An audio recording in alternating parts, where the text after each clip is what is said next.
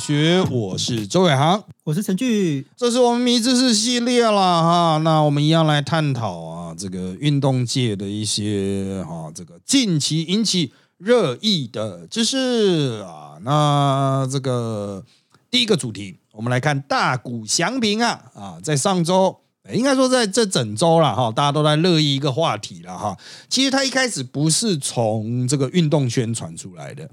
而是那一种这个内容农场啊传出来，就是有人发现啊，大谷翔平在天使队有十三项数据是队内第一。后来也有人说，哦，其实是二十几项，二十项数据队内第一。他排名第一的啊，就包括了我们平常熟知的打击数据，包括得分、安打数、全年打数、保送、打点、盗垒、打击率、上垒率、长打率、OPS 啊，叫做攻击指数。还有投手方面呢，有六胜、防御率、三振都是全队第一。那当然了，哈，这个。呃，他队上还有一个强打者 Mike Trout，呃，Mike Trout 这个就是当然就是他妈的表现呢比他没有那么好，Mike Trout 还是很强的哈。但是大谷翔平是最近的全垒打急起直追啊，噼噼啪啪一直打他，所以他整个数据都会垫高。垫高之后呢，哎啊，就会出现一个很尴尬的场景啊，哦，就是。天使队宛如成为高中棒球队啊！哦，就是就一个特别强的，又投又打甲子园。冲的漫画就这样画。哎，甲子园得死啊！就是 呃，这个他妈的靠这个人打就好了。那 当然，天使队的战绩也不是这样子就硬挺挺起来了啊！因为天使队就是你想大谷翔平一个人成绩那么好，其实就代表其他对手到底在穿小。啊，就是天使队已经是这样子很久了啊，那原则上就只有呃 Trout 还有大谷翔平两个人在上班。那当然，大家去转贴这个图哈，就会牵引到一个问题，就是薪水啊，就是大谷翔平到底值多少钱？因为他换约了嘛啊，那是不是天使要赶快把他交易掉？这个也是大家在讨论的哈，就是趁有剩余价值了，因为他可能签不回来啊，啊，就是以天使的量体签不回来。那它到底值多少钱？这也有人说哇，十年六亿美金呢，一年六千万美金呢，啊，这个一人做两份工。不过像这种大约哈，这种开出这种大约，你都几乎有在看职业棒球的人都知道，就是他妈的哈，就是感觉要开始进入诈骗阶段了，就是薪水小，一签约开始小轮化，在还没签约，我们这个叫做合约年哈，就是。对，要签新合约的这个年，或是可能被交易产生价值的这一年，他会拼命的打啊，那把自己成绩垫高，然后勒索哈，这个就派经纪人出去勒索所有球团，这样子说干，那给我大约这样，给我长约，越长越好，他妈签一百年最好，当然是不可能签一百年的啊，但是十年这种勒索到底的大约，十年六亿美金，唉，你也算算这多少台币啊？这个十年啊，这个。这规模真的真的太，可是人家讲说他他有两份数据啊，他有投手数据，也有打者数据。可是实际上正常的推估是，干你不可能永远都保持这种数据吧？再来就是你也不太可能永远都这个又投又打吧？会不会有时候投高打低，有时候投低打高也是有可能的？所以怎么去谈这个合约哈，真的是。一大奥义了哈，不过我必须要说，职棒球队啊，特别是最高阶的联盟，在谈薪水的时候，除了这个球员所带来的数据提升之外，还有一个很重要的要素，就是它的薪度所带来的这种不可量化的溢价。当然，这个不可量化的溢价有可能转变成为可量化的，就是哎，我以后我的产品可能会在意想不到的市场卖得很好。这个就像那个曼联。哦，曼联的贝克汉在曼联的意义哈，实际上就是让曼联的球迷哈啊，就是世界各地的球迷远超乎于英国本土的球迷啊，就是曼联当时的曼联是全世界都有球迷，然后全世界商品都卖得很好，然后全世界都有专卖店，曼联的专卖店哦，这个跟 NBA 的那种全部整合成一个专卖店的不一样，是直接一个曼联的专卖店。啊，那这种超级明星就是有这种效益，可是大谷翔平有这个效益吗？他的成绩真的很好，这个可是哈，棒球看的人还是没有足球这么多了啊。啊，所以就是我们就会去，就是从那个叫运动经济学的角度来讲，大家都会去想呢，想说，哎，看他妈大谷翔平到底是不是值这个价啊？我觉得是很难，这个因为真的他他太特殊了，他是一个怪物，所以很难用任何其他的东西去做类比了。那学长，我补充一下，就是曼联在当时签贝克汉，他那时候是等于是某种奇迹，他是一九九八年的三冠王。就是曼联的农场培养出来的七小福，就是包含了基格斯、包含了贝克汉，还有斯科斯，就是他们的晋级的那个过程，跟在曼联拿到那个英超的那冠军的过程是，就是会让人家觉得哇太神奇了。然后也是，就是那时候是曼联高时代，然后那时候也还没换东家。然后可是曼联很奇妙的地方是，曼联是在那个麦贝克汉在世界杯后声望最高的时候，他直接把他丢去给皇马。然后我们皇马一接下以后，我们就进入了超惨的时期，就是我们说的银河舰队，但是连十六强都过不了。可大不祥平他不管是攻守，他甚至在最近的十场面八胜的天使，我会觉得那比较神奇的是，就是嗯。会不会其实大谷翔平的这个效果，如果我们说各个体育界都很难超越，我立即想到的是这个。好了，就成绩面来说啦，大谷翔平在棒球里面所展现的成绩哈，当然有些人呃，一些很高阶的数据运动迷，他会尝试转换成其他运动，比如说啊，转换成 NBA，这大概是多少的价值？对对对。啊，转换成足球，它大概是多少的价值？这样子去描述大谷翔平，但是啊，嗯，因为他真的太特殊了。啊，现代棒球没有人投石投打的啊，但他的贡献又是两方面的，所以他到底是一个人还是两个人？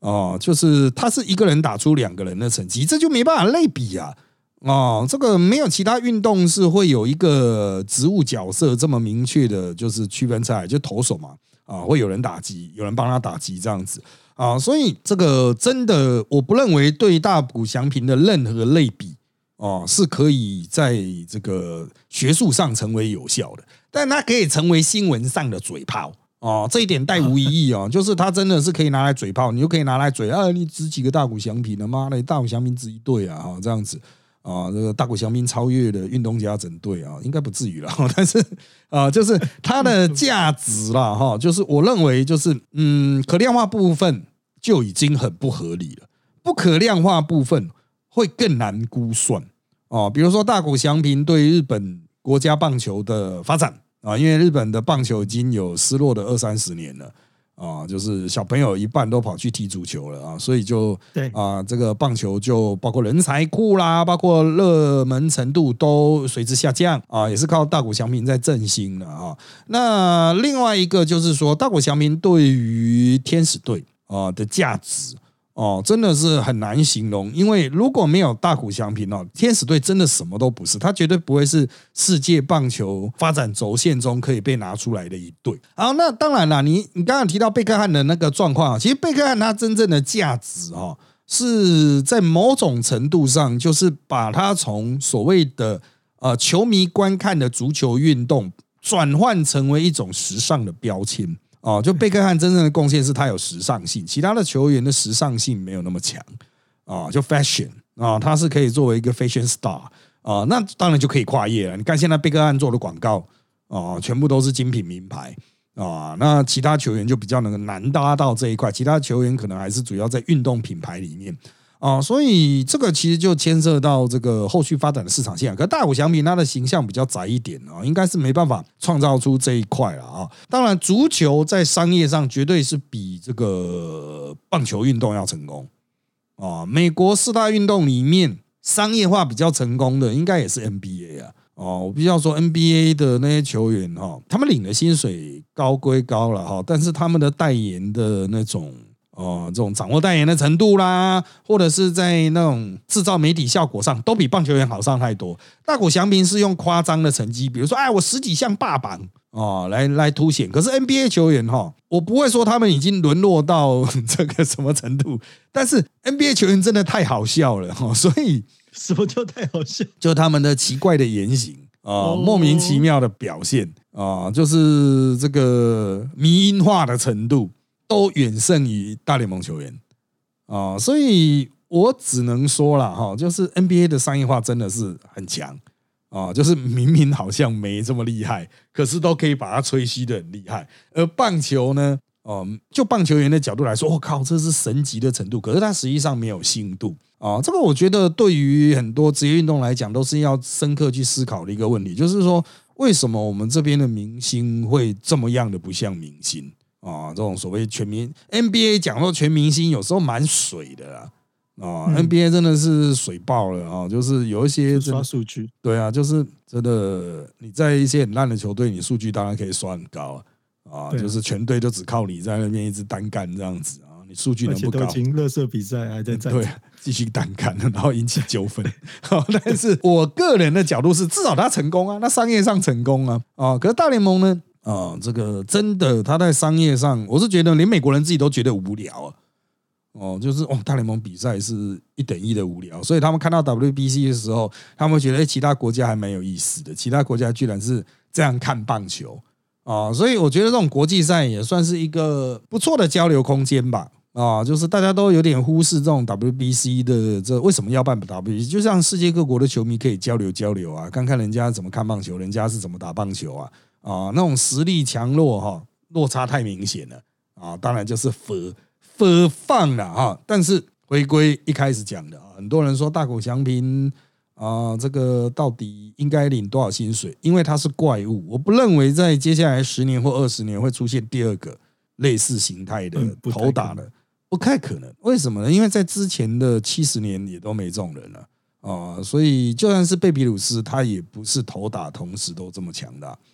啊，所以学长自己练过棒球，就是棒球在打击跟投手的肌肉跟训练会是不一样的吗？会不会练到一项，然后就另外一项会降低，像其他的运动的肌肉用法一样？呃，人类的时间是有限的，比如说我们一天大概就只有四到五个小时可以持续进行运动啊，那其他时间要休息，让肌肉恢复。啊，包括你会去做耐力的训练，你会去做肌力的训练。那在这些项目之中，哈，这个你必须选择最能够提升你表现的东西来投资啊。那呃，我们会讲说，我们啊，当一个投手。啊，也许比较适合，这是它代表说，哎，我去强化我的挥臂动作啊，强化我的手指的控制啊，它能够增长的效益很明显啊，不是说这个投手就不能打击，只是他练打击可能再怎么练，嗯，提升的效力效益有限，可他练投的时候提升效益很高，他可以从球速一百二十五练一练就变到一百四十五啊，那我们就觉得，哎，这个有价值，那我们会投资，他就成为一个投手这样子。啊，那打者的话，那可能就是我们经常讲的是是动态视觉。哦，那球过来的那种判断的能力啦，还有你如何操纵那个球棒啊，怎么去操纵自己的手腕啊，啊，整个身体的驱动带动啊，反应速度啊，哈，这个他也会判断说，哎，我是不是强化这个会有有比较有价值嘛？啊，那职业选手都是已经选择了对自己最有利的项目去做强化。所以它会长成这个样子哦，所以这这有点像打 RPG 一样啊，你初始数值可能就有一些差距了，然后你会发现啊，干这个比较练得起来，所以他就去练魔法师，那个去练战士啊。那对于职业球员这个等级来讲，差不多都已经定型了，很难再去有什么改变啊。就是说，他可能是从小到大都一路在点打击。练那个啊手腕的转动，他的手腕转动可能是一万个人中间最强的那一个啊，那就当然他就是专心练打击。那大谷翔平他比较 难以让我们理解，就是他到底是怎么分配练球时间的？对，那我必须要说哈，大谷翔平刚去大联盟的时候，有一些呃这些前辈的球员啊、球评啊，会说他什么？呃，这高中生水准，对。高中生的挥棒这样子啊？为什么会这样讲呢？我能够充分理解，因为就我们有在练球的人角度，他的动作哈有点不太自然。也就是说，我们讲他的协调性，就你眼睛所可以看到的部分是有点 K K 的啊。就至少在他大联盟刚去大联盟的时候，有一点 K K 的啊。包括投球，我们也觉得说，哎呦，这会不会受伤？就是他的姿势有点 K K 的，所以可能他的肌肉会无法。因应啊，导致这个呃有一些代偿，然后肌力的代偿，而可能就会受伤，就是肌腱就撕裂这样子。好，可是他都没事啊，他还持续的继续去点他的一些数值，把它拉高，所以只能说天生神力吧。啊，就是直到现在，我也是觉得他的有一些打击动动作，就是如果你要教小球员的话，我们会说这好像不太对啊，哦，不是非常的顺畅啊。可是他就打了出去，碰到全垒打高腰，那个力量太大了啊。这嗯，当然大联盟的。到了大联盟层级的教练，他们所执行的工作就跟那种比较出阶的是不太一样啊。大联盟就是已经你都已经找到你自己最好的方向了嘛，那我就是协助你去修掉一些你可能自己漏掉的部分，就是你可能会设定我就是要这样打，那我会帮助你啊，在你有时候忽略的地方告诉你说，哎，你原来设定的型跑掉了。那么大谷翔平可能是真的找到不错的打教吧。哦，或是一些技术人员去辅助他，去把自己理想中的自己展现出来啊，所以这样会离开天使就不行了吗？还是那是他自己的团队啊？呃，这个我就不知道，但是我觉得天使应该给他蛮充分的 support 哦，就是他可能自己也有一些人啊，但是我不太清楚嘛，因为好像没看到媒体写过。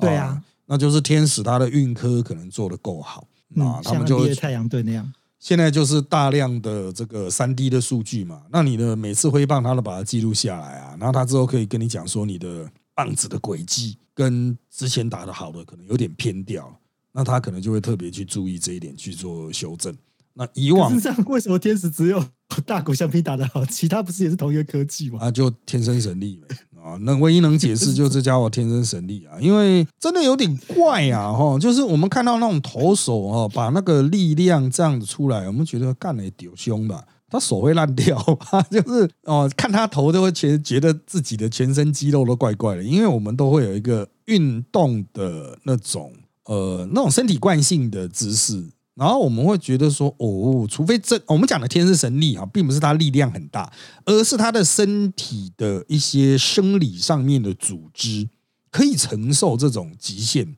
比一般人高很高啊。所以当他做那个动作的时候不会受伤啊，而可以把力量所有都炸出来。可是我们做的话，可能立刻就会受伤，或一般的职业选手做的话会受伤。哦，那我在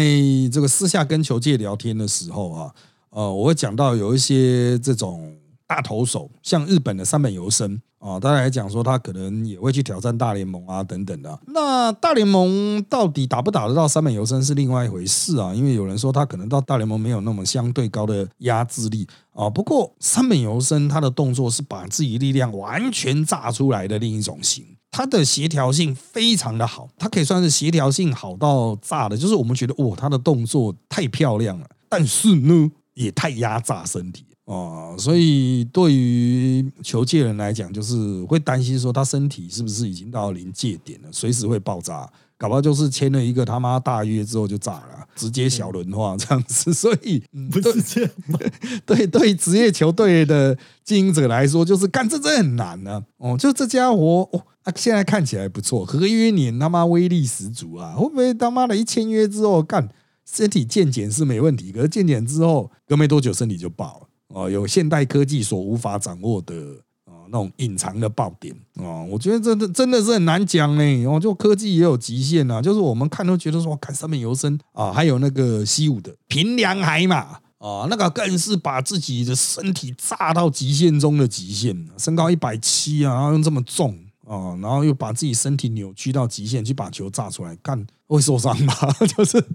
以我们这么粗浅的运科认知哦，运动生理学的认知，我们都觉得说现在的职业选手真的做的很极限。可是运动是有在进步的哟。哦，我们现在去看一九八零年代、一九七零年代的职业选手的那种画面，你可以看出来以前的动作哈更容易受伤。啊，那现在是的确在投手的养成啊，整个 mechanical 啊，kinesthetic 啊，就是动力学啊，机机械的那一种啊，我都觉得已经是大幅提升了啊，所以也让我们近代球员的，包括球速啊、变化球啊，各种哈，都远超上两个世代啊，就是进入了这个不可思议的领域啊，所以我还是回归一个根本了，哈，就大果奖品要领多少钱？没办法用科学或数据做一个整切的计算，它是一个完全无法复制的怪物。那他要拿到什么超级宇宙合约，那绝对合理。可是重点是他拿到这个合约之后，不管他要不要当小轮啊，其他的人如何去类比这份合约？比如说啊，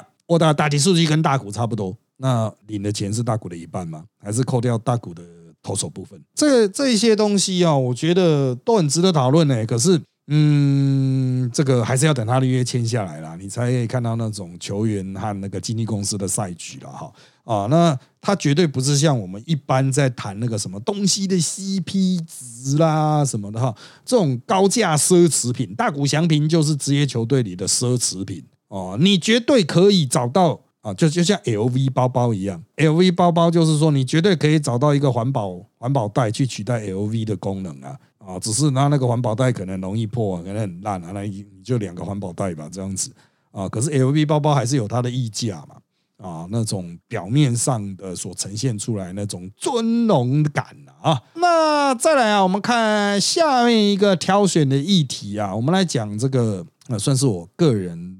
个人小小的爱好啊，就是所谓的板神辅队啊，板神辅队呢，最近啊，哈，有一个数据啊，其实有两个数据，我们先讲第一个数据，就是。它的这个入场人数平均人数哦，达到世界第二。平均哦，哇啊，平均人数达到就是观客数，平均观客数世界第二。这跟球场大小有关系啊。但是有时候你盖很大的球场，盖五万人都没人要进去，也是撩人啊啊。那阪神是世界第二，世界第一是道奇。它平均人数是四万七千八百人啊，那阪神呢是四万一千零五十六人啊，那这可能有跟金池巨蛋就是一起合计，就是整个主场的这种观客数了哈。洋基都还输给阪神哦，洋基是四万零三百三十四人啊，那这个是疫情之后世界各国职棒开始恢复正常。那么这种观客数哈就恢复正常，这是阪神的第一个数据。第二个就是明星赛啊哈啊，好像有十二个位置吧，阪神不知道拿到几个，好像十一个的样子啊，用球迷投票去洗啊，所以阪神迷真的太多了啊。他如果要洗的话哈，没有人洗得赢他。啊，这个我是觉得不太好了。明星赛 还是要给比较多人参与啊！啊，你先发的九个人全部都是板神的，到底要冲小哈？就是啊，我觉得还是要有投票制是很好啊，但是还是要跟选拔，我不知道哎哦，就是到底怎么样去编组哈？这个考验各联盟的智慧了。因为你明星赛靠到最后只有板神，那实际上明星就就真的没有那么明星了。哦，所以啊，当然我以前是在大阪啊，所以我都是看阪神的比赛为主。我有看过欧力士啦，哦，就看一场而已啊。但是阪一郎吗？嗯，没有，有一郎吗？没有，没有，不是一郎的时代。那时候一郎已经是大联盟了啊。我是在欧力士他妈的什么鸟人都没有的时代，超级难看，但是球场很空的时代去看的。对啊，就是球场大到你你要坐哪里都可以坐，坐哪里的。金池巨蛋啊，啊，Q C 啊，那现在是还不是还是不是叫金池巨蛋？我不太清楚，要 Google 一下，因为就是它真的很近啊，就离我住的地方很近，就是其实用走的是可以走得到，但是我们也会搭车啊。我记得是在大正这个站的旁边啊。那阪神甲子园就真的很远哦，真的很远，要搭车搭很久。可是他。看球是有一个很明确的氛围，我很喜欢。什么叫做明确的氛围呢？就是比如说，我们今天满场有一场在这个甲子园的比赛，那么我们在大阪的梅田哦，因为我住梅田哦，那在大阪的梅田，我们开始走进地下街的时候，你就已经可以看到穿那个阪神的那种球服的人。哦，你就会知道说，哎，大家心照不宣，这些都是要去球场的。那他们可能就会在阪神的百货或阪急的百货，那开始就买吃的啊，买便当啊什么的。哦，然后球迷完全不认识的球迷也会开始，哎，如果坐得很近，站得很近，可能就会开始聊天。哦，就会聊一下今天比赛怎么样，怎么怎么样这样。然后大家可能就搭阪神电铁，就在阪神百货的下面，就这样搭过去。哦，一路搭到阪神家子园，原则上都是没票的。原则上都是要买黄牛票，除非是那种跟那种毫无人气的球队的比赛啊，才会有票。那现场的票也很少，大概就只有五百一千张这样子，试出那一种天幕贴纸这样子，叫阿鲁巴斯啊，就是阿尔卑斯的那种感觉，很远 的那一种 啊。但但看的还算清楚啊，因为我还记得，哎，去看位置看林威柱是很清楚的，外一手啊是很清楚的这样子啊。然后散场离场都请早，就是。到场离场都请早啊，就早点去，位置比较好，因为他那个是就是呃，我我记得好像是有有编号还是怎么样的啊，但是你早点去呢，你就可以。他妈的，他那个位置真的很小，他只有一个便当这么大而已啊！所以你要是左右两个都胖子，他妈你连找自己位置在哪里都看不到啊，就只剩中间一条缝这样子。所以你早点去，你就先把自己的撑出来，位置撑出来啊，旁边的人就没办法去侵犯你的领域这样子啊，这是一点。那散场的话，及早嘛，因为四万多人，你他妈要散场，真的就只有一个烂车站而已啊，那你要怎么办？啊，就早就得先跑，就早啊！有时候我七局多就走了哦。我还记得 有一次我跟我弟哦，跟我弟去的时候，我跟他讲要干妈？七局走了，走了，走了啊！就已经快要输了，最好快走。等下翻暴动啊，这个开始砸东西啊，不知道啊。但有时候我们会看完了，赢球的时候我们会看完了。看完的时候他就广播啊，说所有的阪神的球迷就先留下来唱歌，为什么呢？要让客队的先走。啊，以免产生纠纷呢，就是让客队球迷疏散。客队球迷大概五百一千吧，啊，就是遥远的外野的最高层会框一个区域给他们啊，所以比赛一结束的时候，会先让他们收一收先走，然后所有的阪神球迷会留下来唱歌这样子啊，这是一个仪式感啊，实际上就是稍微区隔一下双方的球迷嘛，啊，不然出去就会起争议啊，啊，就会起纠纷了。这是甲子园球场，我是当然是很推了哈，不过。它毕竟是二次大战以来的球场啊，整体结构还是属于比较老旧的，楼梯比较陡峭啊。这个餐饮服务、饮食店家是有的，但是规定也很多，因为怕球迷把东西丢进去嘛，哦，所以就是限制很多了啊，没有像你想象那种新一代球场大吃大喝啊，什么像火腿的新球场，好像里面还可以吃那种什么寿司啊什么的哦，还很高级呢。寿司是回转寿司外，不是不是不是不是不是，就有一个师傅在里面捏的。哇，对，酱泰浓寿司那样子啊，就是新一代的球场，当然可以提供这种比较棒的服务啊，甚至有景观餐厅等等啊。但是阪神甲子园毕竟是很旧、很狭隘、很小，硬塞了四万人的球场，四万多人的球场啊，所以真的不能勉强啊。就是在其他的服务，那如果你要去欣赏。甲子园的比赛，我有一个推荐的啦，就是高中棒球的预赛，不是高中棒球的决赛，决赛也是地狱啦，那边也是人山人海，是人太多。对，但是预赛是没人的啊，我很推荐，就是你可以很悠闲的在那边看，你可以感受到那种高中棒球的活力，因为他们全校都还是会来啊。可人家球场很大，四万人的球场，你全校来一千人，就只有小小一块在那边停停框框而已。但是啊，你坐得近，你就可以感受他们高中生的活力啊；坐得远，就是哇，干他妈位置超爽，妈一个人坐超多啊！原来根本买不起的位置，我现在也可以坐哦。就职业比赛买不起的位置啊，哦，那种很棒的座椅啊。因为我们以前在日本真的是比较穷啊，所以一直都是买最卑贱的位置啊。只有高中棒球，我记得超便宜，好像是一千日币看整天预赛。对啊，那根本就等于不用钱啊。哦，就进去在那边哇，很悠闲，那边看高中生乱打这样子。我其实觉得真的是不赖。预赛是有在甲子园球场打的哦，啊，所以我觉得可能兵库县的球员们哦，都特定组别啦，不是所有组别都可以。就是兵库县应该有一群高中生们就觉得说，嗯，去甲子园好像就没那么神圣，因为不是从从第一场就就在甲子园打了。就像我当年去到甲子园的第一个感想哈。就是跟他妈的跟漫画长得一模一样 我，就是是哦，对，完全啊，跟漫画是一模一样的，就是那种广告的位置看出去的视觉感觉，所以这也凸显了像安达充那些啊漫画家他们在画那种实际场景的时候，那种立体三 D 的感觉真的很强哦，就是他们的空间感真的礼拜哦，就是让你觉得说，我看他妈跟漫画一样。啊，那当然了，我小时候也有在持续看甲子园的高中棒球比赛转播啊，所以去到现场啊，也会特别去注意到，就是说，哎，啊网子啊，或者是那些球员敬礼啊、跑动啊，就是有时候有一些画面没有呈现出来的部分呢，你会特别的额外的感受到热血，因为我们是在台湾有打球的人嘛，哦，我们练习的时候是没那么热血的，可是你可以看到甲子园他们光是在热身的时候，就是大家都是按部就班。然后每个人都是很珍惜的在传接每一颗球啊，很珍惜的在热身，连热身的时候，就是每一个跑动，你都觉得说哇，他们都是这个步步为营啊啊，就是花的精神，对，就是都很认真啊，跟台湾都是这种，看好累，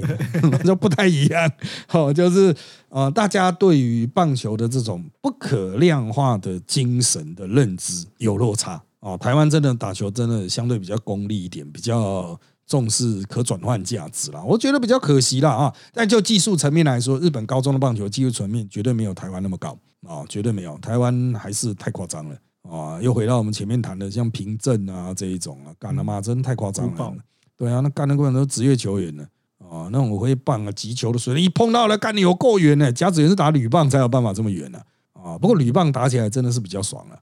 因为小弟这辈子打的唯一一支界外全垒打，就是铝棒随便一一捞就有了，就是我一打出去，我看怎么这么远呢？妈的，界外全垒打对于。职业选手来讲，界外全力打是一种可惜啊。对于我们来讲，我干嘛界外全力打？妈要去哪里把球捡回来？全力打没有啊，对，界外全力打你要去把它捡回来啊！妈，那个是资产呐！你以为要送给观众啊？关个屁众啊！都快没球了，给我去找回来啊！妈的，天啊，天啊，海角，给我把它找回来！因为时间关系，我们要讲的内容就差不多到这一边了啊。那有任何问题啊，请在这个。YouTube 迷走大学的频道啊，我们相关这个任何一篇下方你都可以留言呐，你无管你你都可以留言那，反映给我们知道了哈。我们今天这集就到这边喽，谢谢大家，拜拜，拜拜。